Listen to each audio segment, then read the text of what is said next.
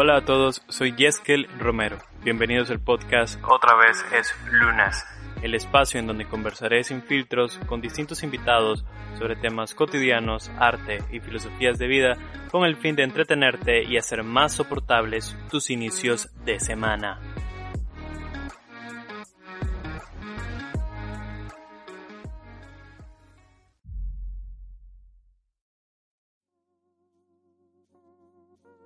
Es lunes, es lunes, es lunes. Eh, bienvenidos al episodio número 19 de este podcast.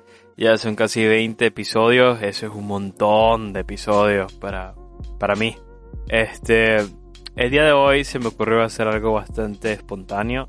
Realmente he tenido muy poco tiempo para planear estos episodios. Entonces se me ocurrió que, ¿por qué no invito a alguien que no solo considero una amiga, alguien que me cae muy bien, sino que he perdido el contacto con ella como por semanas, entonces dije, bueno, la idea del episodio va a ser prácticamente preguntarnos cómo estamos el uno al otro, no ponernos al día un poco qué ha pasado con nuestras vidas, quejarnos un poco del mundo o lo que sea. Y he nombrado el episodio por eso, hola, ¿cómo estás? Y hoy me acompaña alguien que ya estuvo en este podcast hablando de uno de mis temas favoritos, escribir para no morir. De hecho, creo que es el episodio que más escuchas tiene. Ese episodio es el, más exitoso de todo mi podcast. Entonces, súper alegre de tenerte acá, Tessa. ¿Cómo estás el día de hoy? Hola, eh, en realidad me hace muy feliz estar aquí y poder compartir esto con vos nuevamente. Eh, me siento muy honrada de lo que dijiste. Eh, me encanta tu podcast, lo sabes. Eh, yo te admiro muchísimo como fotógrafo, como escritor, ay, como, como todo lo que haces, porque siento que soy una persona muy multifacética. Entonces, me encanta poder debatir eh, sobre temas con vos y gracias por invitarme. No, no, yo, yo súper feliz de tenerte acá de nuevo y, y digamos, ya no te puedo preguntar que que si días los lunes o no, porque ya te lo pregunté en el primer episodio. Así que lo que te voy a preguntar el día de hoy es, ¿qué has hecho? ¿Te has perdido por semanas, semanas de semana? ¿Ha pasado un montón de cosas en tu vida, en las mías? Me, me ibas a sacar de tus close friends, ahorita estábamos hablando de eso, Tessa me estaba reclamando de mí a sacar de sus close friends en Instagram y yo le dije, no, yo quiero estar ahí. Pero se queja de que nunca voto, entonces en sus encuestas, decime Tessa qué ha, qué ha sido de tu de tu vida? Wow. Fíjate que estoy en una especie de bucle. Siento de que han, pasado un millón de cosas. O sea, la mayoría mala. Como siempre. Como siempre. Pero no sé, también he, tenido como eh, ese tiempo de desconectarme de todo, porque no solamente es como que me ha aislado eh, de vos, sino de, la mayoría de mis amigos. Y no es nada personal, vos sabes, no es como, ah, sí, es que me cae mal y, me voy a aislar. No, sino que son cosas más tipo, quiero tiempo para mí, quiero analizar eh, las cosas con un poquito más de cautela, quiero tener ese, espacio. Además de que te había contado de que mi compu se había fregado, entonces pues estaba sin, sin hacer nada. Entonces te imaginas estar tanto tiempo con tu mente, es como estaba completamente desconectada de, de todo. Entonces, algo así es lo que ha pasado, no sé, complicado, pero ahí vamos a irlo hablando. ¿Y vos cómo has estado? ¿Qué has hecho? ¿Qué ha pasado? Ha pasado un montón igual. Eh, voy, a, voy a decir lo mismo que vos, la mayoría de cosas malas. Este, ok, yo creo que el último que supiste fue que había cambiado de trabajo. Es un trabajo que me consume un montón de tiempo. A veces me gusta, a veces no. Creo que como todo mundo con sus trabajos. Pero definitivamente lo que odio es de que me quita demasiado tiempo y y digamos, ya no me puedo dedicar a hacer esas otras cosas extra curriculares que hacía, tomar fotografía, incluso ha afectado la frecuencia con la que escribo, entonces de alguna u otra manera he ido en una especie de montaña rusa emocional, en donde a veces me siento demasiado mal y otras veces como, de, alguna manera me doy yo mismo como energías, como mm, todavía quiero hacer estas cosas y luego vuelvo a caer entonces, todo esto, toda esta montaña rusa es como durante la semana. Y al final de la semana me siento mareado, me, siento, me siento mareado, aparte de que me desvelo mucho por el trabajo, me siento como que, uff, no puedo. Y a veces digo, ah, a la verga el podcast, ya no, ya no puedo con el podcast, ya. Y hoy fue uno de esos días en los que dije, wow, realmente no puedo sacar un episodio esta semana. Pero pensé en vos, pensé en realidad en vos porque tenía planeado invitarte de nuevo.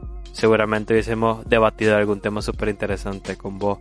Pero digo, ¿por qué no le pregunto a la Tesa que cómo está? Después de todo, no hemos hablado por semana. Y y ese es el objetivo de este podcast. Es, bastante mundano, pero no sé, me, me, gusta la idea del podcast hasta ahorita. ¿Qué piensas vos? A mí también, en realidad. Siento que van a salir algunos temas interesantes porque, bueno, por lo menos, como te dije, yo, bueno, si te fijas, en realidad estamos como en dos extremos. Vos estás muy saturado con cosas que ya no querés nada y yo no tengo nada que hacer y mi mente me está consumiendo. Entonces estamos como en dos extremos, pero nos sentimos igual en ese, en ese laberinto que no sabemos qué hacer o, qué no hacer o, o qué seguir haciendo y, y, todo eso. Entonces siento que van a salir algo interesante de, de todo este desastre que somos, porque somos un desastre, hay que aceptarlo.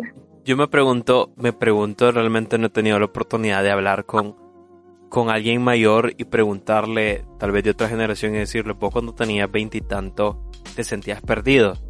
Es decir, quiero, quiero saber y entender si las generaciones pasadas a la nuestra se sentían de la misma manera sus veintitantos.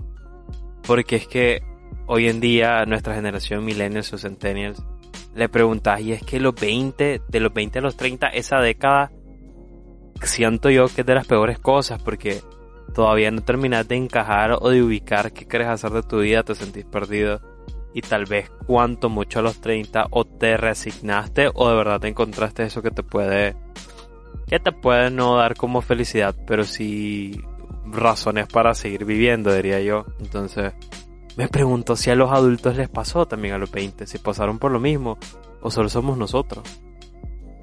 Eh, fíjate que en realidad siento de que nuestras, las generaciones pasadas probablemente sí se sentían perdidos en algún punto, pero eh, tenían como... Eh, siento que nosotros es como que salimos un poquito más de nuestra zona de confort o de o permitimos eh, sentir que estamos mal y todo eso. Siento de que antes reprimían solamente todo eso y sentían de que tenían que encajar en el patrón de estudiar, sacar tu carrera, tener tu familia y se centraban en eso. Entonces, quizás sí se sentían eh, perdidos, pero eh, no sé, yo siento de que lo reprimían. Nunca tampoco he tenido la oportunidad de preguntarlo y probablemente lo haga después de que terminemos de, de grabar esto.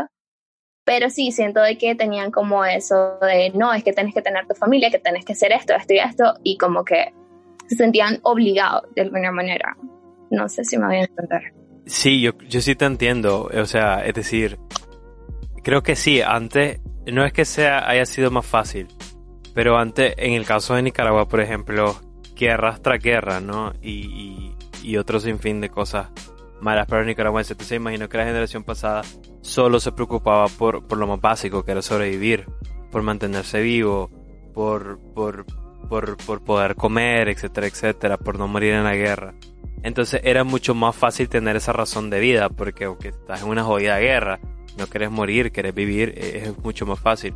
Pero como sucede en otros países que, digamos, el desarrollo es mucho, mucho mayor, la gente llega a cumplir muy rápido sus necesidades básicas de sobrevivencia y luego se aburren, es decir, llegan a completar muy fácil esas necesidades y metas y luego pues ya no tienen nada más que hacer. ¿Qué hacer? Entonces empieza como ese espacio en donde empezás a tener estas ideas no filosóficas, pero sino como conflictivas con tu mente, como que ¿qué hago? ¿Por qué estoy aquí? ¿Para qué sirvo? A la par creo que la generación pasada tenía mucho más fácil, era como un panfleto tenés que seguir esta serie de pasos para ser feliz. Y, y, podría ser que era, era, mucho más sencillo, es decir, sacabas tu licenciatura, por ejemplo, en algo y ya tenías un trabajo asegurado y ya podías, qué sé, tener una casa asegurada. Hoy en día sacas tu licenciatura en lo que sea y, no significa nada en el mercado. O sea, no significa nada, seguir siendo igual de pobre y, y digamos las casas están carísimas y el medio ambiente está muy mal y, y la política está terrible y tus amigos van muriendo, como en el caso de Nicaragua, tanta gente joven que murió es terrible y pandemia y tal. Entonces es como la fórmula que antes funcionaba para los adultos y los abuelos es muy poco para nosotros, no nos funciona en nada. Exacto. De hecho, fíjate que esto me recuerda a que hace una semana estuve hablando con un amigo y yo le he preguntado, ¿sabes? Así como, y porque yo, yo, estábamos hablando sobre el casamiento en realidad. Y yo le decía de que, de que había una parte de mí que, que obviamente no quería eso porque, porque siento de que teniendo eso no voy a ser feliz. Y él me decía de que, de que sí sentía de que él quería eso porque le iba a dar una cierta estabilidad, pero yo me quedé pensando y es tipo, pero al fin y al cabo no llega a tener una estabilidad porque es tipo, es lo que vos decías, eh, tenés tu carrera, tenés tu familia, tenés absolutamente todo, pero eso no significa que vaya a durar para siempre. O sea, quizá en el momento sí esté funcionando, pero la vida es impredecible y en cualquier momento todo se puede ir a la mierda. Entonces es como dar las cosas por sentado y creo que vos eh, escuchaste que hace poco estaba hablando sobre eso y es que siento de que también los seres humanos es tipo, ok, tengo esto y esto y esto, y va a ser todo perfecto, y sentimos de que siempre vamos a tenerlo, o que si tenemos esta casa, por siempre vamos a tenerla. Por ejemplo, con el amigo eh, con el que estaba, eh, estábamos en su casa, y eh, su casa, pues, estábamos en segundo piso, y estábamos mirando, pues, la vista una vista súper linda y yo le dije así como, ¿hace cuánto no te sentas aquí y mira esto? Y él como, hace mucho tiempo. Y yo como, pero ¿por qué das las cosas por sentado? ¿Por qué pensás que esto lo va a tener siempre? ¿Por qué no lo disfrutás? Y es que tenemos la mala costumbre. O no sé si es por lo que dijiste, es por, por el, ¿cómo decirlo? El... Como la búsqueda de algo constantemente. Ajá, exacto. Entonces, yo siento de que simplemente todo impredecible, de que tenés que venir e ir disfrutando como los momentos, aunque es muy difícil porque, ah, como dijiste, todo, todo lo que está pasando a nuestro alrededor también nos afecta y eh, no sé, eh, el sentirse perdido en, en este mundo creo que no, o por lo menos a las personas de nuestra generación, creo que algo bastante común porque he visto muchos tweets así como tengo 20, tengo, tengo 20 y pico, tengo 30, ¿qué se supone que debería estar haciendo? Y es tipo, no, no se supone que deberías de estar siguiendo algo, simplemente seguir lo que vos querés hacer. Y es que, eh, si te pones a pensarlo, las personas de, las generaciones pasadas que venían y se animaban a hacer a salir de la zona de confort y decir tipo, no, pero es que yo no quiero seguir eh, estos parámetros eh, que, que, la sociedad tiene, quiero venir y hacer tal cosa, los tachaban como loco o, o como fracasado o como cosas así que al final, que al fin y al cabo vos te quedas así como, pero no, o sea, cada quien tiene, tiene su tiempo, ¿sabes? Para hacer sus cosas. Entonces, ala, es un tema súper extenso y súper complejo porque cada persona, pues como acabo de mencionar, tiene su proceso y al fin y al cabo todos estamos en el mismo mar, pero no en el mismo barco. Entonces las posibilidades de algunos pueden ser mucho mejores que las de otros. Y, ay, no sé, ¿qué pensás vos de todo eso? Yo creo que muchos podemos naufragar en este mar porque es demasiado, ¿no? El mar intimida. Pero a mí se me vienen muchas ideas porque, eh, a ver, voy a hablar de algo que, y voy a ser un poco hipócrita. Voy a hablar de algo ahorita que yo no sigo, que debería pero yo no, yo no implemento, yo no practico. Y muchos van a decir, ok, ya te, esa es mierda hippie la que me querés vender. Y nos pueden decir, esa es mierda comunista la que me querés vender, pero no. Hay, he podido aprender un poco de, de la importancia del desapego. Y, y muchos dicen, bueno, me vas a hablar del desapego material, pero también es del desapego emocional. Y, y, digamos, tal vez cuestiones como el budismo o la meditación, algunos dirán, no, eso está sobrevalorado, eh, eh, es mierda hippie, pero no, creo que tiene un poco de sentido, sobre todo para nuestras generaciones. O sea, yo siempre escucho el término hay que aprender a vivir el presente, hay que estar presente. Yo no lo practico, me cuesta mucho. Tengo demasiada ansiedad y yo siempre voy pensando en el futuro y cómo tratar de ser, o sea, no feliz ni exitoso, pero cómo, cómo encontrarme, ¿no? Cómo buscar encontrar eso que me haga feliz, pero la búsqueda de algo es lo que trae infelicidad. Entonces, Schopenhauer con su pesimismo decía de que hay algo ahí afuera que es la voluntad y es esa voluntad la que te hace a vos perseguir cosas. Y, por, ese, y por esa persecución de esas cosas te vuelves infeliz porque cuando no lo conseguís eh, sos infeliz, te, te, pones triste. Cuando miras que alguien más lo consigue, te pones mal, ¿no? Entonces, y hemos creado una sociedad tan consumista tan rápida, tan ansiosa y sobre todo en las redes sociales, si es que yo no tengo la pareja perfecta que haga TikToks o videos conmigo, estoy mal. Si es que yo no tengo el trabajo perfecto que me permita viajar por el mundo, estoy mal. Si es que si es que yo no tengo el apartamento, la casa perfecta y la familia perfecta, pues estoy mal. Entonces por eso entiendo mucho la ansiedad de los jóvenes hoy en día, porque estamos como en una comparativa constante y por estar viendo la vida de los demás a través de las redes, que es una total falacia, es una total mentira. Y pensar de que esa es la manera correcta de vivir, nos estamos perdiendo los atardeceres como tu amigo. Porque es que es muy difícil, yo entiendo que sea muy difícil estar presente, pero, pero definitivamente el desapego hacia las cosas materiales te puede ayudar un montón, porque las cosas materiales son finitas tu vida incluso es finita. ¿Te imaginas estar desperdiciando 30 o 40 años de tu vida persiguiendo el empleo perfecto? O la pareja perfecta. O la casa o el auto perfecto. O sea, qué desperdicio. O sea, son 40 años de tu vida que no van a volver. ¿Cuántos atardeceres? ¿Cuántas, cuántas risas? ¿Cuántas, no sé, cuántas lágrimas igual? O sea, te estás perdiendo de la vida, supongo. Y estoy haciendo esto como una autocrítica hacia mí mismo porque me tengo que recordar de que yo debería vivir mi vida así. Tal vez para terminar esa idea, hoy le estaba comentando a mi hermano Juan Carlos que tengo esta, esta cuestión de que me gusta mucho esta, esta idea de ser minimalista. Porque sí ayuda mucho al medio ambiente, a no consumir tanto, etcétera, etcétera. Pero también le digo porque la vida se te hace más fácil. ¿Te imaginas de que, te imaginas de que yo solo tenga que utilizar cinco camisetas, cinco pares de pantalones, dos pares de zapatos? Todo sería más sencillo porque lavar la ropa para mí sería mucho más sencillo. No se me acumularía tanto. Entonces lo estaba tomando como un poco en broma, pero es cierto, o sea, ese desapego de tener que buscar cuestiones materiales y emocionales en otras personas te vuelve infeliz. Te vuelve infeliz porque es que nunca lo vas a encontrar. Entonces, el minimalismo puede ser una buena opción para eso, junto con la meditación, cosa que vos me recomendaste desde que te conocí. Este, ¿vos meditas o ya dejaste de meditar? Eh, no, yo, yo medito, yo sigo meditando. Eh, en realidad, los videos que te envié eh, fueron los que me impulsaron pues, a empezar a hacerlo, porque como vos decís, intentar vivir el presente pero ser ansioso no es algo que sea muy sencillo.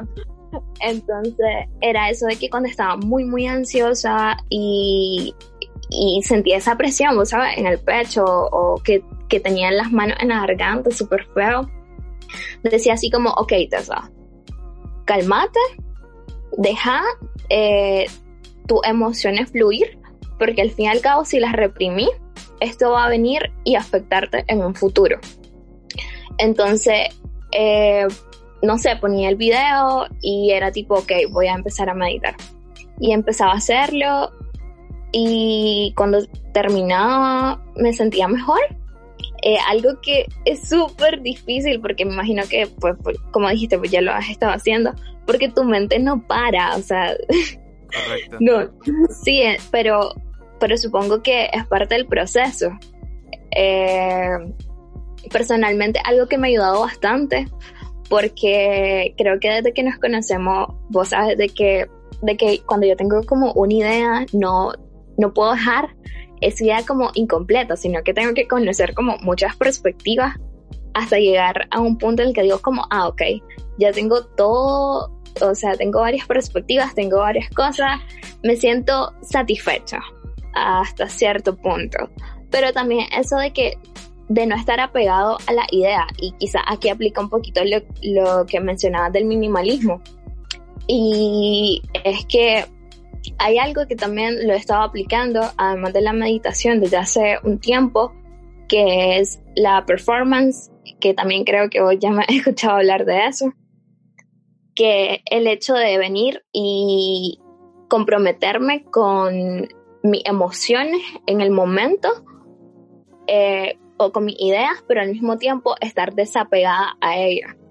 Entonces, algo que me ha ayudado mucho con respecto a muchos temas, obviamente no temas eh, como política o cosas así, porque realmente de ahí no pienso, no pienso cambiar, eh, pero, pero sí con otras cosas y me ha ayudado a, a ver desde, desde puntos en los que nunca hubiese imaginado y es súper interesante porque cada quien tiene su manera de ver las cosas y, y poder venir y compartir eso con otras personas puede venir y ampliar tu ángulo desde, wow, o sea, tu perspectiva increíblemente. Entonces, también te, te recomiendo eso. Eh, te voy a mandar un video.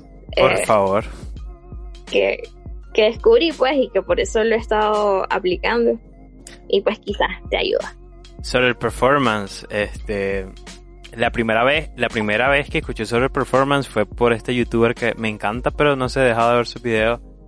Eh, que es Ter. Ella es, uh, es arquitecta, creo, pero habla de muchas cosas y ella hizo como una especie de performance y lo explicó, ¿no? Que es exactamente el como sí, de hecho, es ella, el video de ella. Ah, ok. Muy buen video. Es que arquitecta, entonces la maje, o sea, estudié diseño y todo y me ha enseñado un millón de cosas y es súper interesante y habla de esta de las cosas más chiquitas. O sea, la maje hizo, creo que es, no me acuerdo cómo se llama, pero algo de los emojis, maje. Algo ah, que sí. para, ajá, algo que para las personas puede ser algo súper meh. Es tipo, no, maje el hecho de venir y hacer un emoji de una casita, pues sabes cuánto trabajo tiene. Entonces, es increíble, la verdad, cuando empecé a, a, ver esas cositas pequeñas, que para el resto pueden ser pequeñas, pero que vos vení y te pone a analizarlo. Ayer, de hecho, le mencionaba, estaba hablando con un amigo y es, estábamos hablando sobre el arte. Y llegamos al tema del arte comercial, entonces yo le decía de que, de que me cuesta mucho pues venir y, y, pensar de que algo comercial puede ser arte, pero de que al fin y al cabo eso depende de nosotros y, el, y del concepto que tengamos de ello. Pero le decía así como, ok, pongamos, eh, por ejemplo, las películas de Marvel, para muchas personas solamente pueden ser entretenimiento, pero, ok, voy a hacerte esa pregunta. Eh, ¿Cuál es tu Avenger favorito? Ok, buena pregunta. Buena pregunta porque tal vez mucha gente no lo sepa, pero yo era un adicto a los cómics. O sea, yo era un nerdo total. O sea, millones y millones de cómics he leído. Pero ya no soy tan fanático. Entonces yo diría que mi Avenger favorito tendría que ser Spider-Man. Sí, Spider-Man. Ay, es, una, es una Avenger eh, y, y, me encanta. Sí. Ok. Entonces, mira, yo, mi, mi favorito es Doctor Strange. O sea, no sé por qué. Bueno, sí sé por qué. Pero es que estábamos hablando ayer y yo le decía a esta persona como, vos que en esa película, y es tipo de que es un maje que era doctor y que tuvo un accidente, dejó de serlo. Sorry para las personas que no han visto la película y les estoy haciendo spoiler. Este se convirtió en el mero mero, ¿sabes? Pero si te pones a pensarlo, el maje, ¿cómo luchó para venir e intentar volver a ser lo que el maje le cuadraba? Que era un soberbio, y un montón de defectos que tiene, pero al fin y al cabo el maje iba súper bien. Y aquí es donde viene lo que te decía de que la vida es impredecible y de que al fin y al cabo puedes venir y dejar de hacer las cosas que te gustan de un momento para el otro.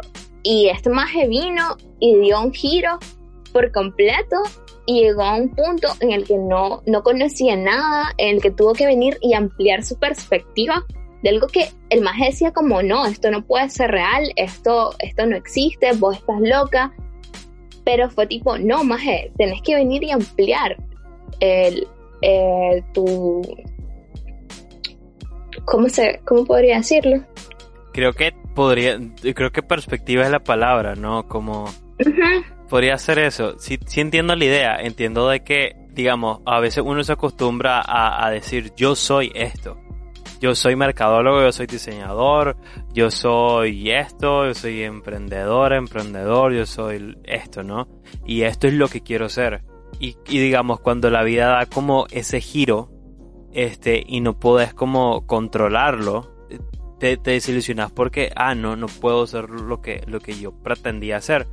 Pero es ahí como la capacidad humana también de adaptación de de siempre ampliar tu, tu, como tu visión hacia y aceptar cosas que son completamente nuevas e intentarlo.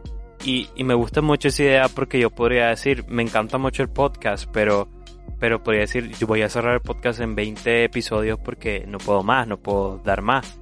Y está bien, es decirle un adiós a un proyecto que me ha encantado, pero posiblemente tenga que encontrar otra cosa. Seguramente voy a encontrar otra cosa que hacer más adelante o vuelva a hacer a retomarlo o, hago otro podcast. Creo que esa podría ser la mayor enseñanza de Doctor Strange la película. Y de hecho no había pensado en eso hasta hoy, realmente es una, es una muy buena reflexión. Sí, es que, eh, bueno, yo vos te lo había mencionado y es que yo te dije de que tenía un problema en la mano entonces yo me sentí sumamente identificada con él porque fue tipo a la mujer. Yo toda la vida, porque yo dibujo desde pequeña, he pensado de que el dibujo es una gran, gran parte de mí y de que con eso, pues, no sé, en algún momento me imaginé estar viviendo de ello, pero cuando pues pasó lo de la mano, y ahora que pues me cuesta un poco más dibujar y hacer cosas, es tipo, a la maje, es que se siente horrible pensar de que puedes venir y dejarlo hacer en algún momento, pero por lo menos cuando esto pasó, eh, yo dije como, ok, no puedo hacer esto, pero voy a intentar hacer otras cosas. Y fue ahí cuando empecé a ver lo de la cinematografía y cosas así, fue tipo, a la maje, esto me cuadra. Y probablemente me llegue a introducir un poco más eh, en el tema y todo eso. Pero sí, eh, es duro, el, proceso es, bastante duro, pero al fin y al cabo, si, si dejas, eh, si te permitís ampliar la perspectiva, te puede dar algo bastante tuani. Por ejemplo, a mí me dio esto y fue tipo, ok, no, no estoy diciendo que sea bueno en ello nada, pero es tipo, me gusta y puedo venir y experimentar y ver qué sale. Y si esto ya no se da, pues va a salir otra cosa y así sucesivamente. Y algo bastante irónico que lo esté diciendo y que esté hablando como que de optimismo de, alguna manera, porque vos sabes de que somos personas súper pesimistas y realistas. Sí, que... sí pero eh, la vida siempre, siempre puede ser más mierda. Entonces, aceptar las cosas buenas de vez en cuando o intentar aplicarlo en nuestra vida diaria también debería de ser algo, algo que deberíamos, pues, De, de practicar más seguido porque nos puede enseñar muchas cosas, en realidad, no solamente hablando de esto, sino como de, no solamente de cosas materiales, pues, sino también de, de personas, de entender de que los momentos que tenemos con las personas son son momentos efímeros y de que si no disfrutas ahorita, luego puede pasar algo y simplemente puedes perder a alguien.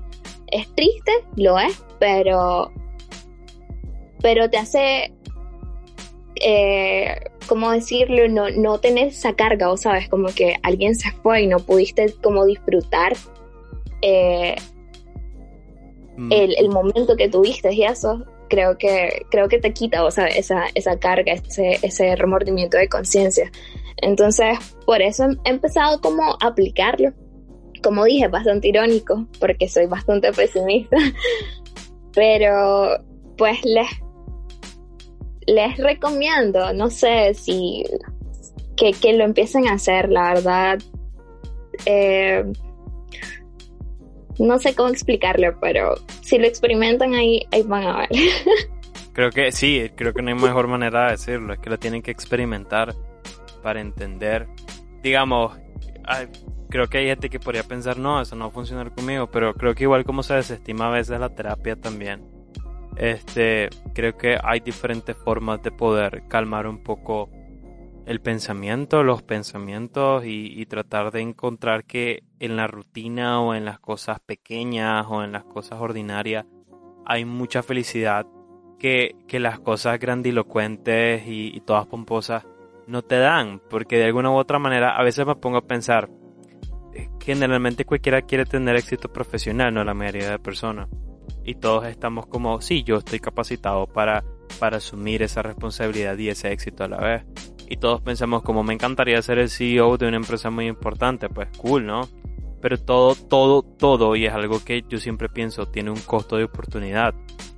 Si yo me vuelvo el CEO de una empresa, posiblemente voy a ganar mucho dinero, voy a tener un lindo apartamento, voy a tener una linda casa, voy a tener un carro genial, lo que sea, voy a ganar mucho dinero. Pero tal vez no tenga tiempo. Tal vez no tenga tiempo para nada más. Tal vez tenga que dedicarle más de 10, 12 horas de mi vida a la empresa. Este, y posiblemente, que sé yo, se deteriore mi salud. La empresa luego me despide y todas esas horas, todo ese esfuerzo que le entregué, que, y un sinnúmero de cosas relacionadas, ese es el costo de la oportunidad. Y decir, pues no, es que eso no, no implica nada, o sea, en realidad eso es ser un poco conformista. No para nada, está bien, si hay gente que quiere ser el CEO de una gran empresa, pues perfecto, tiene que entender que hay un costo para ello. Este, y lo, y lo, y lo traigo aquí a cuenta porque, porque lo que pasa es que te, te perdes de mucho. Te perdes de mucho por ser exitoso económicamente, te perdes de, de poder disfrutar muchas cosas y, y también de, de cómo encontrarte a vos mismo y, y, y, aceptarte más, ¿no? A mí me pasó, creo que por, por creer que perseguir alguna cuestión económica iba a ser más feliz, pero nada que ver. Una vez que tenés las cosas, una vez que tenés el carro, la casa, el dinero, decís, ¿y ahora qué? ¿Quiero más o ahora qué hago? Entonces fue cuando empecé a, a, escribir, a, a, hacer un montón de cosas que pudieran a mí darme otro tipo de felicidad. Entonces, definitivamente la gente tiene que experimentarlo. Algo que te iba a preguntar era, ¿no te has fijado, sobre todo en las redes sociales? No sé si esta es una idea solamente mía, pero a veces siento que las personas que tienen, digamos, más problemas no quiero decir mentales o psicológicos, sino aquellas personas que lidiamos con depresión, con ansiedad, con algún trastorno. De alguna u otra manera siempre queremos dar como, como un contenido positivo a las personas. Por ejemplo, me estaba acordando de Ter, ¿no? Volviendo al hecho de que Ter pues hizo el video del performance que vos viste. Ter es una youtuber súper genial para mí, e, es súper increíble. Pero Ter sufre mucho, pero mucho de ansiedad. Ella lo ha dicho en sus videos. Ella tiene una ansiedad crónica terrible y posiblemente depresión. Ella ha dicho en sus videos también que asiste a terapia. Entonces, y es muy difícil para Ter, pero al final del día Ter en su contenido lo que quiere darte es como, no solo quiere que te entretengas, sino es que te está dando un contenido positivo, ¿no? Por ejemplo, el performance. Este, en cambio, la gente que es mentalmente más estable, con una vida más estable, en las redes sociales solo te dan contenido, solo te brindan contenido tóxico. Tóxico, tóxico por completo. Entonces no lo entiendo. No entiendo por qué es así. Y a veces sí he sentido de que las redes sociales son como una especie de, de selva. Y hay algún punto en esa selva en donde vos encontrás contenido que es completamente positivo.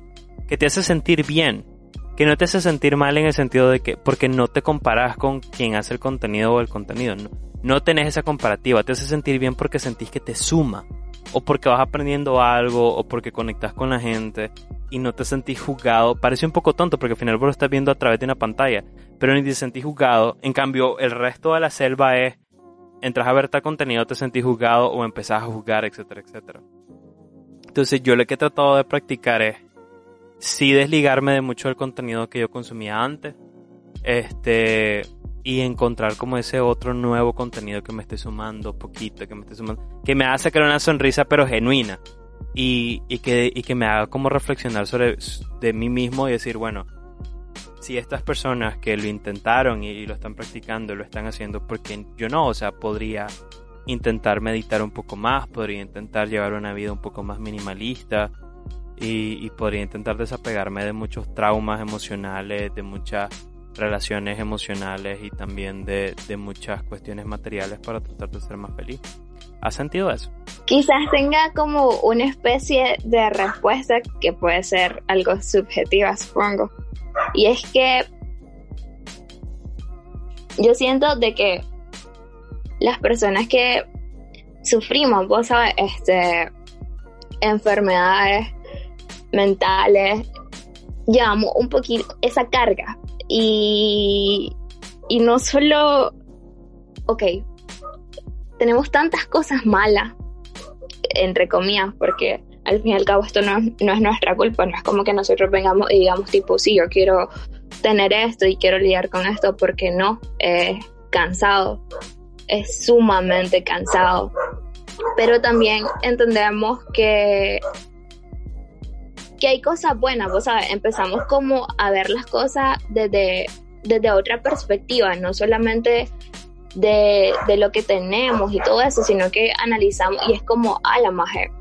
Hay cosas buenas, hay cosas en las que puedo venir y agradecer y hay maneras en las que puedo venir y ayudar a otras personas porque probablemente otra venga y se sienta identificado con lo que yo estoy diciendo o sintiendo y puedo venir y darle esa pequeña luz. Entonces, siento de que las personas que vienen y hacen ese tipo de contenido, contenido genuino, que realmente viene y te suma, es por ello, es porque vinieron y dijeron tipo, ok, maje, probablemente esto vaya a ayudar a alguien más eh, que se siente como en el mismo hoyo que yo. Y, y esto no sé si no sé cómo explicarlo, pero siento de que quizás algunas personas que, ah, como decir, de que, de que lo tienen prácticamente todo, que, que el contenido que brindan es, es tóxico, puede que no, que no, muchas veces, o estoy completamente segura de que, de que no, de que no logran ver ese tipo de cosas, porque es que hablando ya eh, de las enfermedades eh, mentales, vos venís y le, le decís a una persona tipo, pero es que yo me siento de tal manera y lo que ellos te van a decir es como, pero es que te tenés que echar gana y, y, y, ya seguir. Pero simplemente lo están diciendo desde un punto en el que, en el que no conocen, vos sabes, en el que realmente no, muchos no se han dado el tiempo de venir y leer sobre qué son o, cómo vienen y te afectan y todo. Y obviamente no es como que todas las personas que tienen esto eh, le sea de igual manera, pues porque no, cada persona tiene su proceso, como hablábamos eh, al inicio, y cada quien pues pasa las cosas pues no, no todos vamos a venir y decir tipo, sí, es que tengo esto, esto y esto y esto. O sea, muy, muy difícilmente alguien va a venir y contarte absolutamente todo. Lo que conocemos de las personas es una muy, pero muy pequeña parte. Entonces yo siento de que, de que quizá es por eso, fíjate, de que las personas que, que sufren este tipo de cosas eh, te brindan ese tipo de contenido porque quieren venir y, y darte esa perspectiva llena de luz que, que muchas otras no, no, no, lo ven, o sea, simplemente es como que venir y salir de fiesta, cosa que, ok, no está mal, o sea, súper bien que vengas, te distraigas y todo eso, pero, pero nosotros creo que llegamos a un punto en el que, ok, esto, a mí, pero no me hace sentir completamente satisfecho. O sea, algo que estoy disfrutando ahorita, pero de que sé que llegando a mi casa, eh, esto se va a acabar. Entonces, eh, creo que esa ansia, o sabes, de, de querer algo más, algo, algo más de, de venir y simplemente, no sé, eh, drogarte o, o alcoholizarte y, y eso, no, no, no sé si estoy hablando mierda, probablemente. No, no sé si estás hablando mierda. es decir, yo, yo he hablado mucha mierda entonces en, en casi 20 episodios de podcast. Entonces, definitivamente no. Este, lo que, lo que pasa es que no quiero decir, a ver, alguien por ahí decía un filósofo, no, no, no recuerdo quién. Eh, mientras más inteligente sos, más sufrís, ¿no?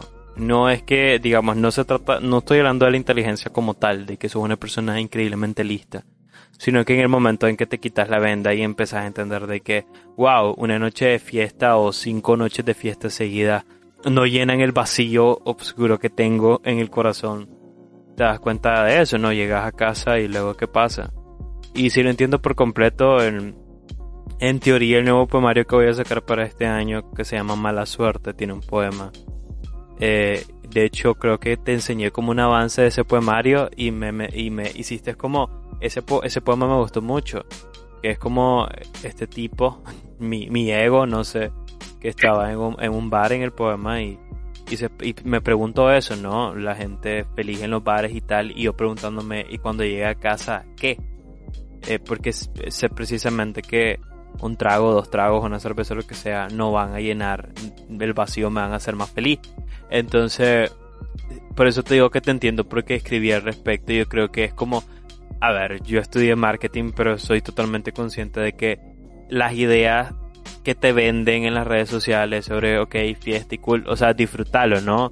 Disfrutar el momento, de emborracharte, bailar, coger, lo que sea, obviamente todo con, con responsabilidad. Pero es entender que es una cuestión de, de momento y no es ese elixir que debes estar buscando en las redes todo el tiempo, ¿no? De que, ah, es que si no estoy con, con mis amigos y no estoy bebiendo fin de semana y no estoy bailando y no estoy cogiendo, entonces no soy feliz y, y bajo esta idea es que no estoy disfrutando mi juventud.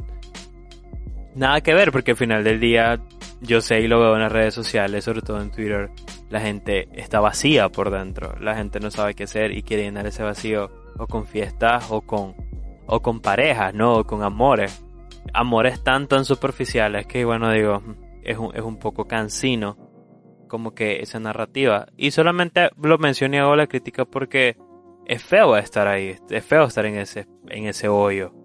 Y, y no es lo correcto pues o sea si podemos mejorar todo de alguna manera es aceptando de que no todas las cosas tienen que ser perfectas no lo podemos controlar todo y no necesariamente porque alguien pase de fiesta en las redes 24/7 y luego lo mires en un yate y el otro fin de semana en alguna playa, etcétera, etcétera, significa que esa es la vida que tienes que perseguir o que vas a ser más feliz con esa vida.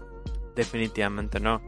Este, me mencionabas algo que a mí me llamó la atención ahorita, que es que eh, tu perrito tiene algo, ¿no? Algo podría, no, no quiero mencionar, no quiero mencionar la palabra muerte, pero ya me lo dijiste y a mí me sacó de onda, como, ¿qué está pasando ahí con eso y cómo, cómo estás lidiando con eso? Ah, ok, eh, eh, es que, mira, yo tenía un perrito que falleció en abril, tenía ocho años y pues fue súper duro, ¿sabes? Fue mi primer perrito, lo quería un montón y todo.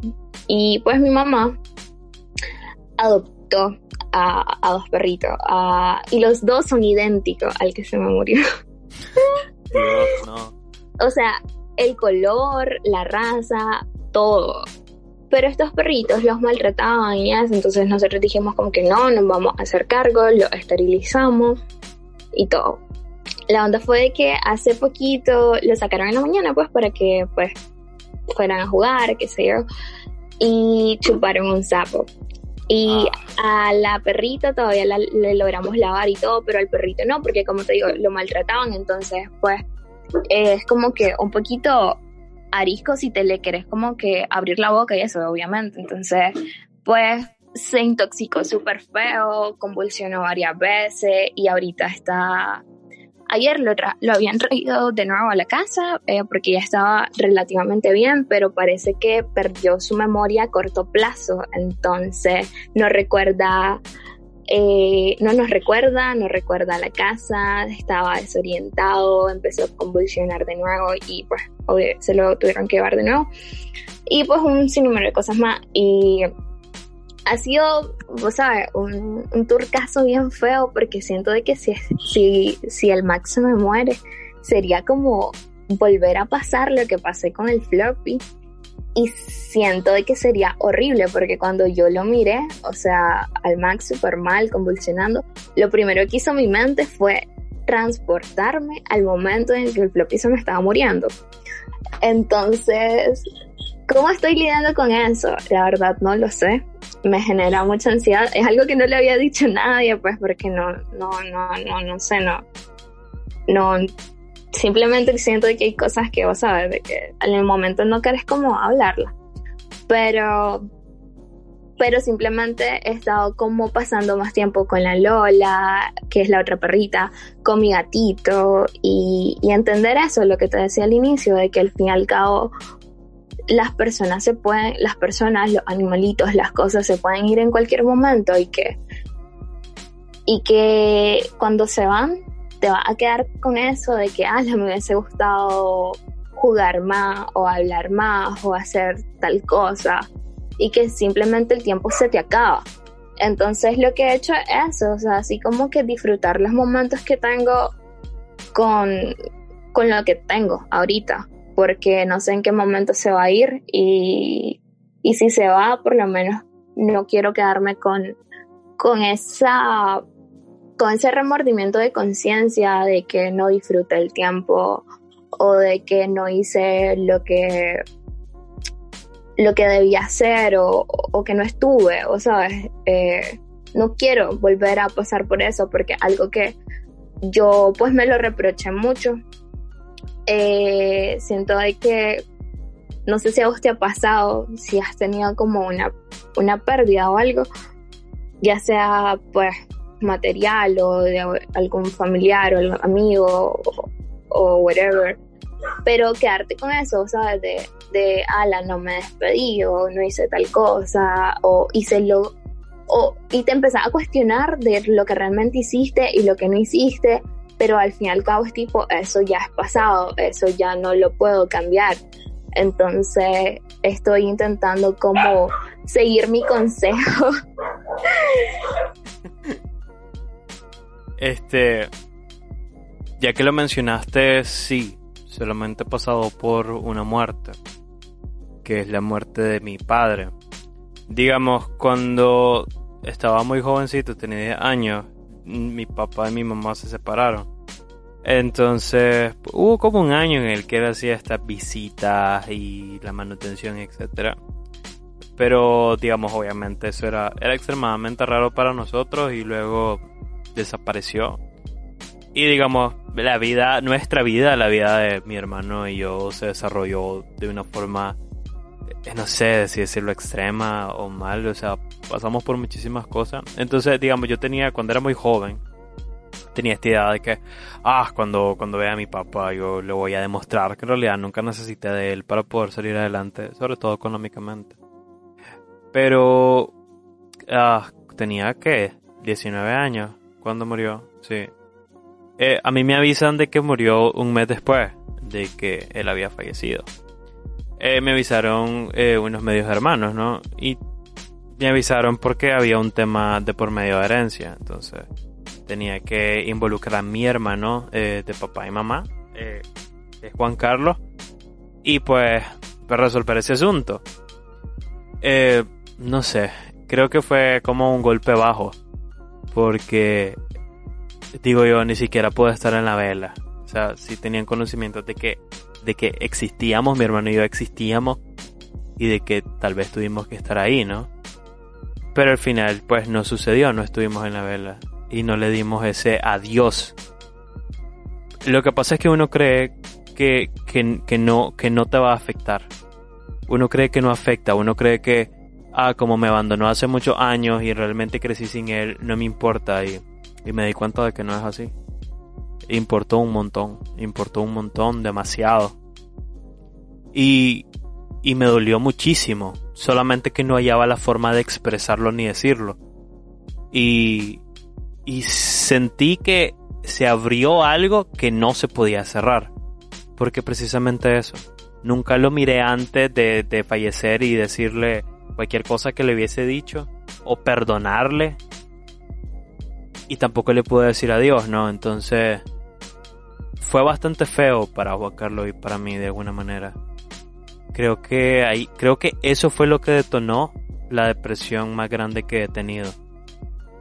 Y creo que la única manera en cómo pude lidiar con eso, porque definitivamente yo siempre hablo de depresión y que he tenido depresión, pero muchachos, soy súper irresponsable, no he ido a terapia todavía. Creo que la manera en cómo yo lidié con eso fue escribir al respecto. Y hice un poema en mi primer poemario llamado El funeral invisible. Precisamente porque eso, porque me tocaba crear en mi mente un funeral, una manera de decirle, decirle adiós a, mi padre y, y de cerrar ese ciclo de alguna manera. Al día de hoy creo que estoy más sanado de eso. Es como una cicatriz, ¿no? Te herís y se, uno empieza a cicatrizar solo. Así es la manera en cómo lo he hecho. Y, y es feo, es feo. Decir, wow, quisiera devolver el tiempo y definitivamente no se puede. Wow, primero lo siento mucho por tu pérdida. Realmente no sabía. Y ahorita fíjate que, bueno, yo con mi papá no tengo, pues, como comunicación y eso.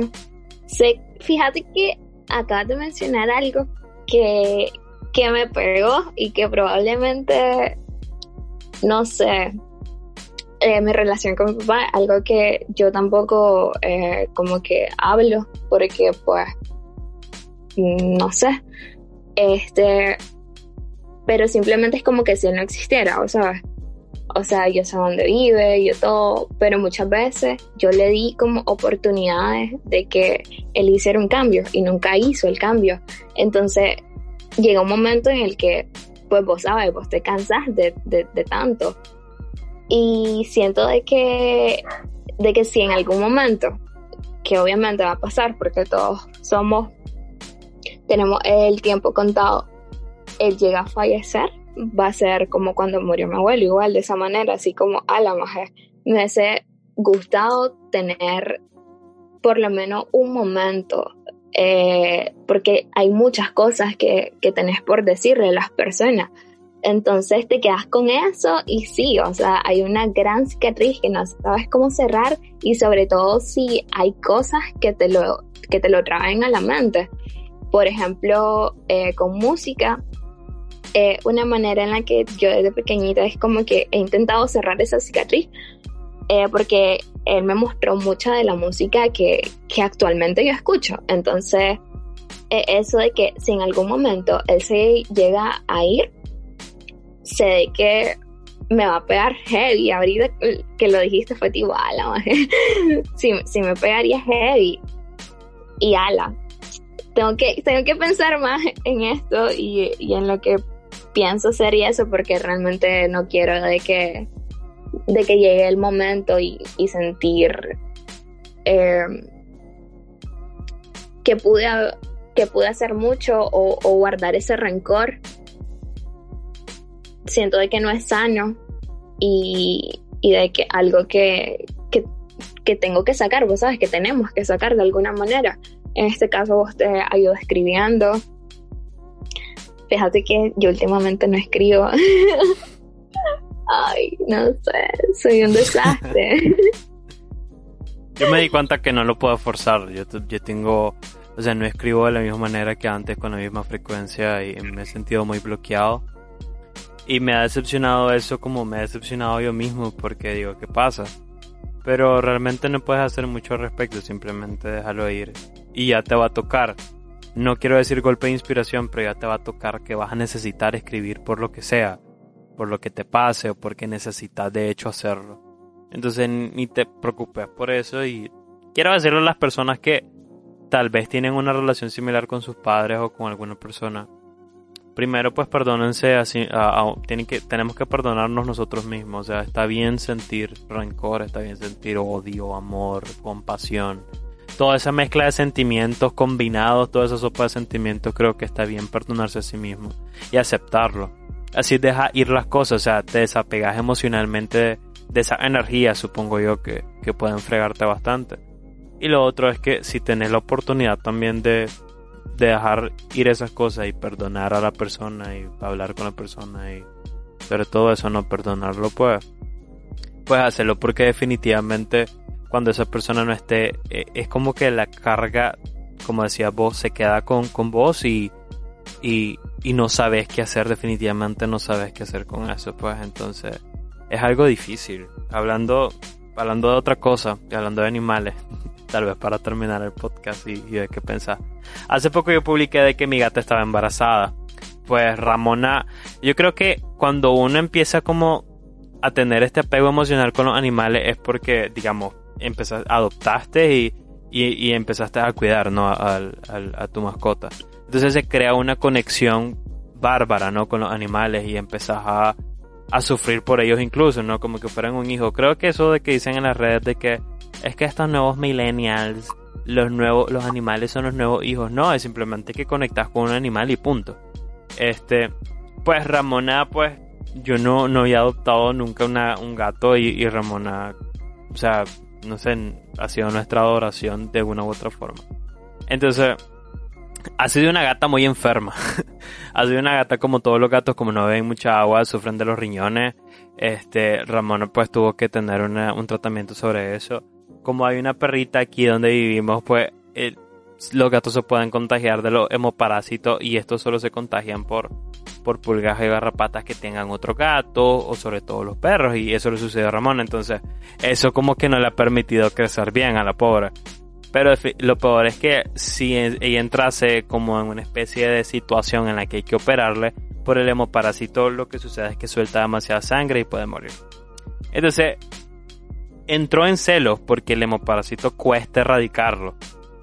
Y estaba en ese proceso de erradicación antes de esterilizarla.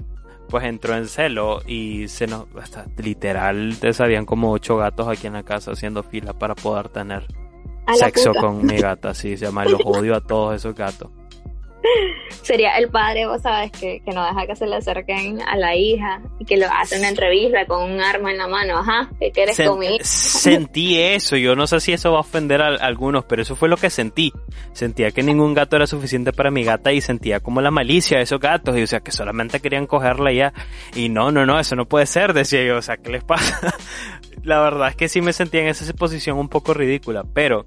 No, no, es ridícula, en realidad yo la entiendo. Al final, pues nada, la, la, se la cogieron y digamos, nos dimos cuenta porque lo vimos, pues. Entonces, y tratamos de evitarlo, gritar, eh, correr a los gatos, pero no podemos hacer nada. La cuestión es de que yo lo publiqué en las redes y pues yo estaba pensando, estábamos preocupados en realidad, porque no queríamos que quedara embarazada, porque sabíamos que podía complicar la vida de la Ramona. Entonces, pues digo yo en las redes, pues vamos a ver si se puede abortar. Realmente no tenía idea que si era posible abortar los gatitos. Seguro sí, ¿no? Pero quería consultarlo con un veterinario, pero yo ya estaba vendiéndole la idea a la gente de que yo iba a hacer que Ramón abortara. Y lo, lo interesante de todo esto fue que mientras hacía estas publicaciones, yo iba comparando un poco la situación de embarazo de Ramona con eh, la situación de embarazo de, de muchas mujeres, ¿no? Y niñas, por ejemplo. Y el aborto animal con el aborto humano que habían muchos paralelismos, ¿no? De que si pones en riesgo la vida de, de o sea, en mi caso mi mascota Ramona, pues prefiero la vida de Ramona a la, vida de los gatitos. Entonces, lo que ocurrió, lo gracioso fue que estábamos hablando del aborto de un gato. E inmediatamente, dos o tres personas me escribieron para decirme de que, número uno, era un irresponsable por no esterilizarla. Ok, te lo acepto, pues en realidad no sé si fue lo correcto, pero no quería hacerlo por el hemoparásito. No quería que mi gata se me desangrara en, mera operación. Ok. Y luego me dijeron de que aparte de irresponsable, de que no debía abortar esos gatitos. Todo lo contrario. Debía dejar que la Ramona los tuviese y luego darlos en adopción. Porque en Nicaragua hay muchas páginas de, de, de, de adopción de gatos y lo que sea. Yo sé que hay gente que adopta gatos, pero digamos, no sé a qué tipo de familia iban a llegar, no sé qué tipo de personas son. Y la verdad es que la gente no adopta gatos tan seguidos como uno cree que sí hacen. La verdad es que no. Yo estaba en esa situación. Y fue como, yo creo que el, tema ahí, el trigger de todo esto fue la palabra aborto. La gente como que se molestó. Como mencioné la palabra aborto, la gente se molestó. ¿Cómo vas a permitir que la gata aborte? Qué barbaridad. La vida es vida. Literalmente eso me dijeron. Y digamos, yo me di cuenta rápidamente que yo no serviría como figura pública. Porque lo que supe decirle a una de esas personas fue, ok, sí, cool, pero no me importa. Literalmente le escribí no me importa y eso solo hizo que la persona se enojara más y me empezó a decir otro montón de cosas. Y yo como, bueno, bye. En realidad pues no me importaba y pues la dejé ahí. Entonces, lo que hicimos fue que Ramón abortara. En realidad sí tuvo la operación, el hemoparásito se radicó, entonces tuvo la operación y el veterinario le explicó de que ya estaba fecundada y que iba a tener gatitos, pues, y, todo bien. Ramón está bien y tal. El problema de haberla dejado embarazada era que si el hemoparásito seguía ahí, los gatitos iban a heredar ese hemoparásito, podían morir y a la par Ramón en el parto se podía desangrar y también morir, entonces todos iban a morir. Este cuento largo que les estoy comentando, lo siento Tessa por hacértelo tan largo. No, tranquilo es porque a mí me llama la atención la forma en cómo el humano valora la vida. Al decir la palabra aborto, que es una especie de interrupción que nosotros hacemos en, nosotros mismos o en otros seres vivos, la gente se molesta muchísimo porque definitivamente, moralmente, entre comillas, entre grandes comillas, no nos corresponde interrumpir ese proceso natural. Pero ¿qué pasa cuando la vida ya es vida y se desarrolla como tal, animal o humana? Y luego existe esa interrupción de vida social. Es decir, no estamos de muchas personas no están de acuerdo en interrumpir un embarazo, no al aborto. Pero cuando ya los niños o las niñas crecen y terminan siendo huérfanos o en las calles, cuando ya la vida crece y se desarrolla, cuando el mismo sistema crea una interrupción de vida y definitivamente esas personas, si nacieron miserables, van a morir miserables porque el sistema no les permite más, ¿por qué la gente no brinca y salta sobre eso? Porque, porque somos así de hipócritas, pensé yo. Porque un sistema de ideas puede hacerte creer que por lo que vos estás peleando es correcto, cuando no es así. Tenés todo este sistema que, y hablo del sistema social, que aliena a muchas personas. Drogadictos, alcohólicos, prostitutas, huérfanas, huérfanos, eh, minorías, etcétera, etcétera pero te da igual esa vida. Esa vida sí te da igual. O sea, vos mirás esa vida, mirás los problemas diarios de esas personas, sobre por ejemplo los niños en la calle, que es algo muy normal en Nicaragua. Los mirás y simplemente haces de la vista gorda mientras vas en tu carro, etcétera. Pensás, uy, qué lástima, qué mal, como quisiera poder hacer algo, pero no está en mis manos, etcétera, etcétera. Y, le diste un valor a esa vida. Y el valor, de esa, el valor que le diste fue, bueno, no puedo hacer nada más. Eso valió tu vida para vos. Sabes que es un esfuerzo nulo. En cambio, la vida que todavía no es vida, que es solamente un cigoto y no tiene conciencia, esa vida, pues sí peleas por esa vida un montón. Lo odio a todos, te, te lo juro que odio a la humanidad. Yo también. Y siento de que, ah, como dijiste, somos hipócritas, y no decir son, porque supongo que yo también lo soy en algunos aspectos. Este, sí, solamente la, doble moralidad y esto me llevó a un tweet que yo también puse, que, que ok, primero voy a contestarte esto y después te voy a contar lo, lo del tweet.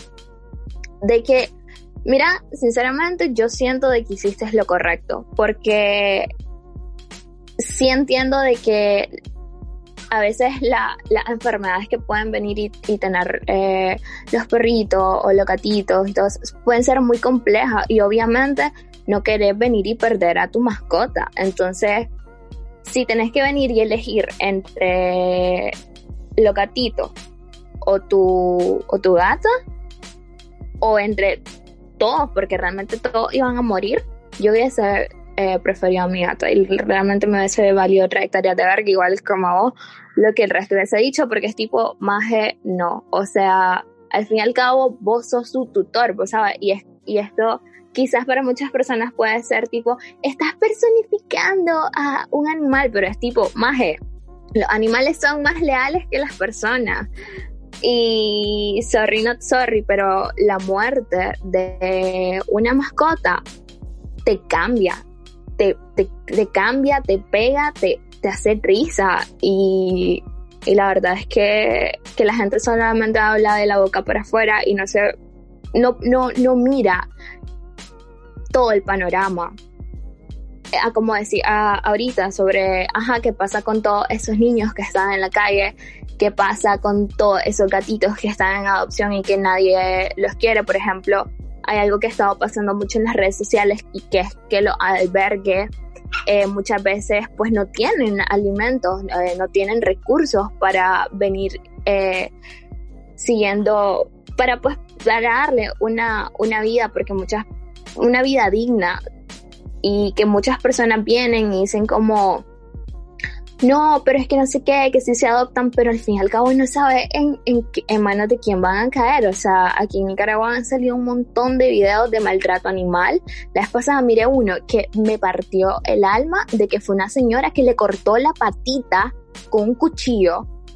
Así, porque el perrito estaba ladrando y yo así como me ataqué en llanto y fue tipo, pero para que no ven todo el panorama. Y algo que pasa también, como dijiste, con, con lo del aborto, que un tema que muchas personas, no están de acuerdo, yo sí. Sorry, not sorry, no pienso cambiar eh, mi, mi punto de vista, pero siento de que si no tenés las condiciones o simplemente no querés venir y tener un hijo, está en todo tu derecho de venir y decir no quiero.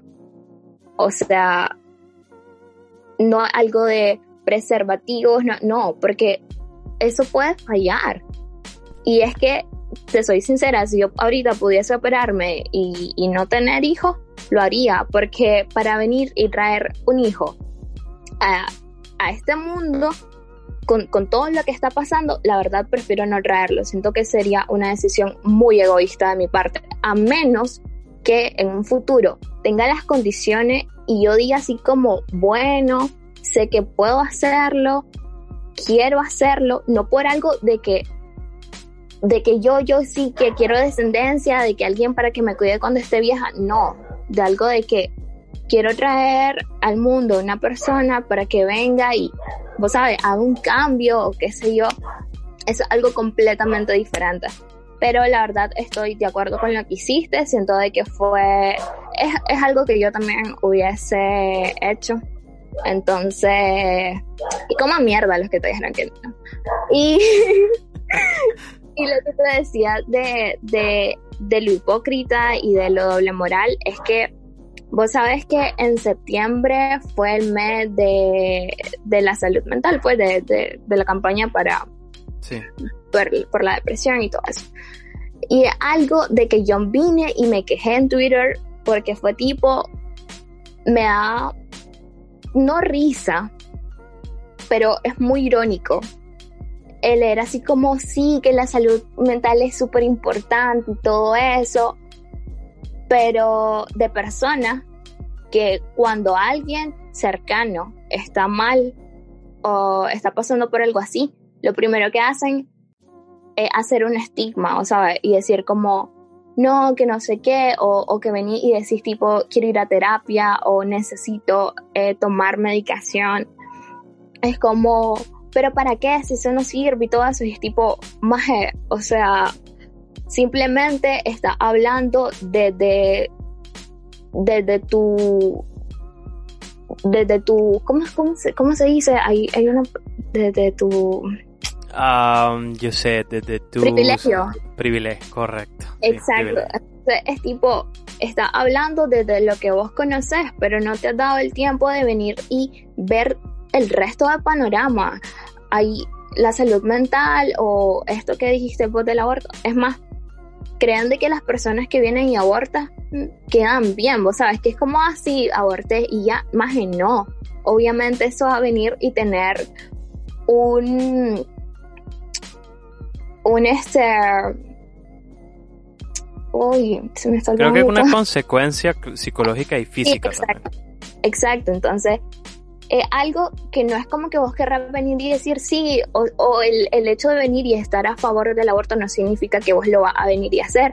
Entonces, creo que el ser humano se contradice todo el tiempo y no se pone como a analizar realmente todo el panorama, sino solamente lo que le conviene y eso nos hace ser muy, muy egoísta.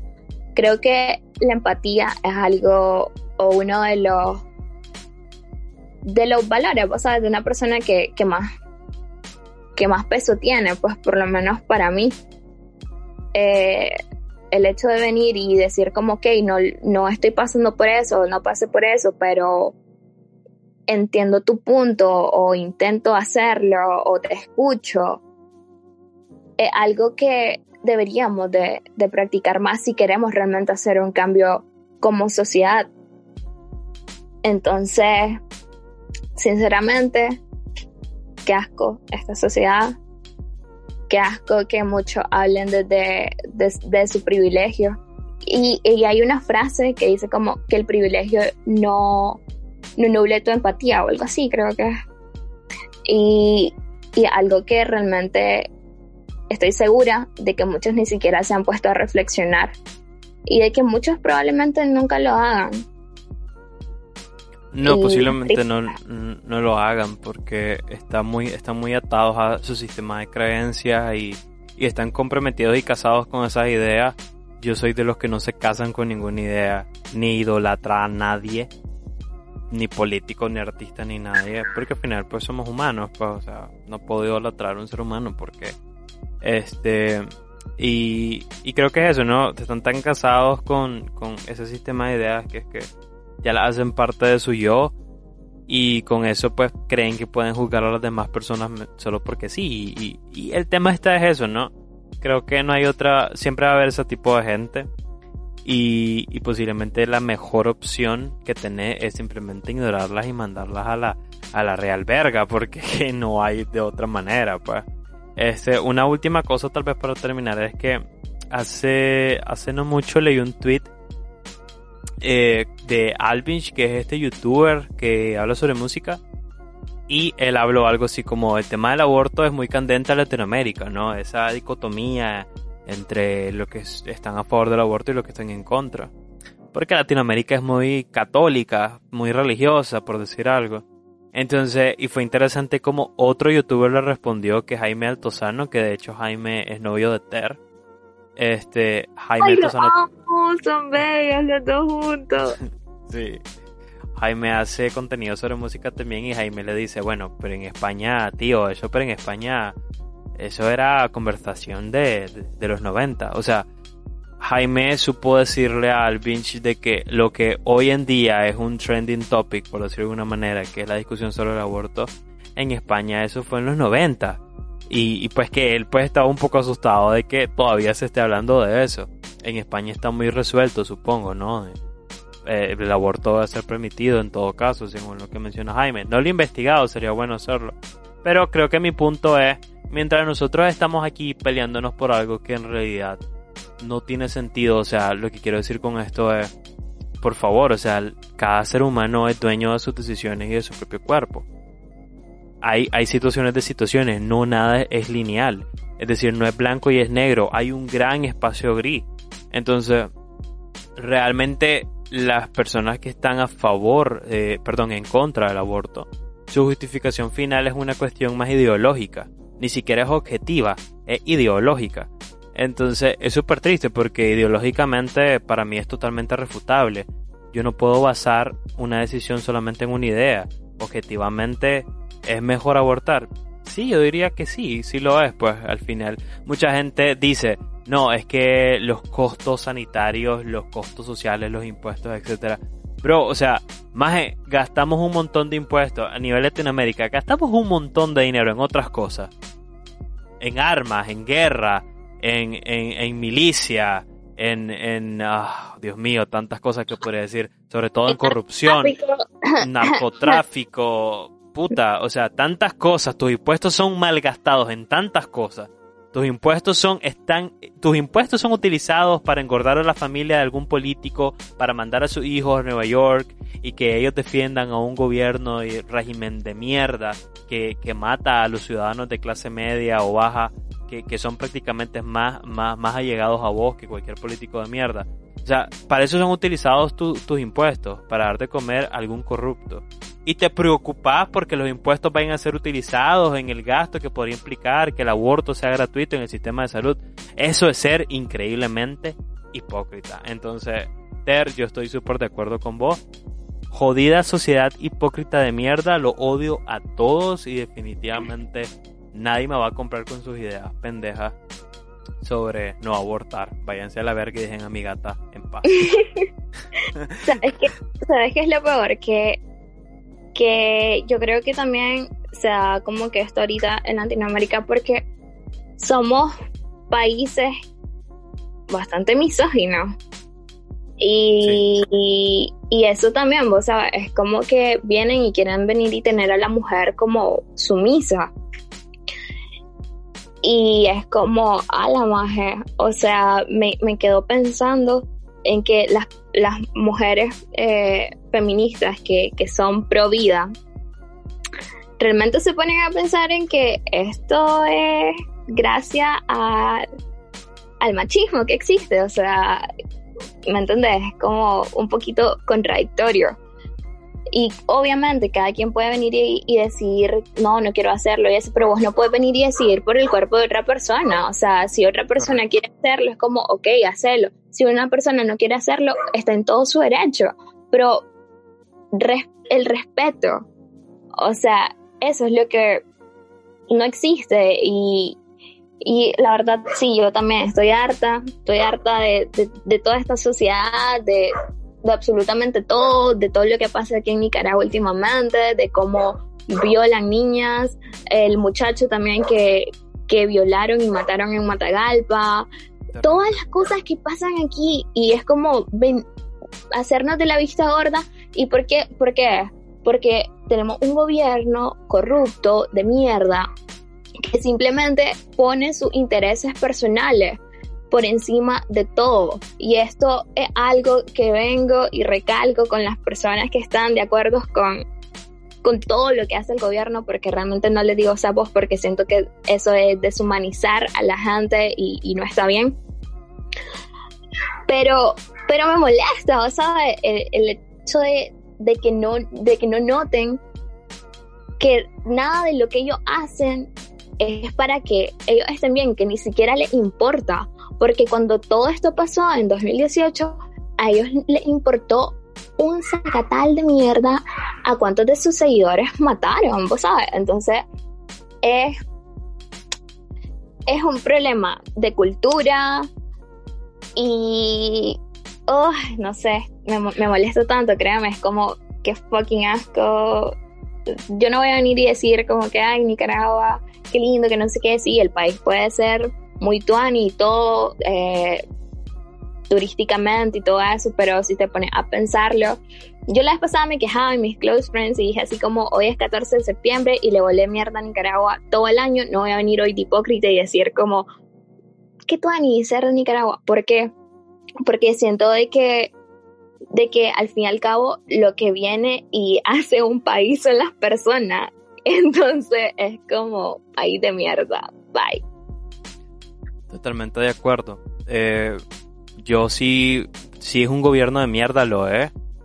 Pero mi problema no es tanto con el gobierno como es con las personas. Al final nosotros pusimos ese gobierno ahí.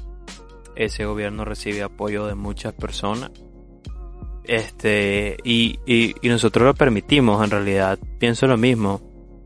Como nicaragüense yo puedo decir que Nicaragua es una verga. Es una verga. es una mierda. Porque la gente es una mierda. Exacto. Así de simple. Son poco empáticos, son una mierda, se comprometen con ideas, idolatran a personas que no deberían idolatrar. Son, son terribles, son una mierda. Entonces, definitivamente yo ya dejé de, de ser fanático de mi propio país desde hace tiempo ya y, y, sí, puede que mucha gente no esté de acuerdo, pero para mí es la verdad, estoy siendo súper objetivo y, y si las cosas no fueran así, ya muchas cosas hubieran cambiado para bien y no ha sucedido ni creo que sucederá en el en el en, el, corto plazo, ah, correcto, en un futuro cercano. Bueno, yo creo que hemos llegado al final del episodio, Tess. Yo súper feliz de tenerte acá. Fue una plática súper genial. Hablamos de todo. De hecho, en la descripción va a ir eso, ¿no? Hablamos de, ah, de nosotros, de la muerte, del aborto, del gobierno, hablamos de todo y me encantó. Este, no sé si querés dejar tus redes para que la gente te siga, porque igual vos posteas contenido muy, muy interesante, muy bonito, tus videos, eh, tus ilustraciones. Sé que estás trabajando en un libro que ya lleva tiempo, pero en algún momento va a salir, entonces igual puedes mencionar tus redes. Ok, eh, salgo en Instagram como t-yer y en Twitter también, o infinita actriz-tesa. Este, muchísimas gracias por invitarme, en serio me encantó poder eh, debatir este, estas cosas pues que, estaba teniendo en mi cabeza pues desde hace como que un tiempito. Eh, extrañaba hablar con vos en realidad y en serio pues gracias por, por la invitación. No, yo súper feliz de tenerte acá, súper genial salió el episodio, todo espontáneo. Este, me ha encantado, la verdad que sí. A mí me pueden seguir como jeskel.romero. Este, mi nombre es complicado, lo pueden verificar en, en la, en la información de Spotify, jeskel.romero, aparezco en Instagram. Ahí estoy posteando fotos, eh, poemas, poemas narrados, videos de, de pronto. Y también estoy compartiendo. Gracias, Tess. Y eh, sí, creo que o sea, lo disfruto mucho, ¿no? Entonces sí puedo estar un poquito orgulloso de hacer esos videos. Este, igual estoy posteando el contenido de este podcast en, mi perfil de Instagram. También, pues, eh, alguien me recomendó comentarles sobre mi otro podcast que es Audible. Ahí, pues, eh, subo poemas narrados por mí, mis poemas, y, y les meto un poquito de musiquita, un poquito de efecto, no mucho. Y, y pues disfruto también hacer esos videos, esos, esos podcasts, perdón. Y en Twitter me encuentran como Bob Bukowski y eso es prácticamente todo. Yo súper alegre, espero tenerte otra vez de pronto por acá. Y pues nada, les deseo un excelente inicio de semana. Bye.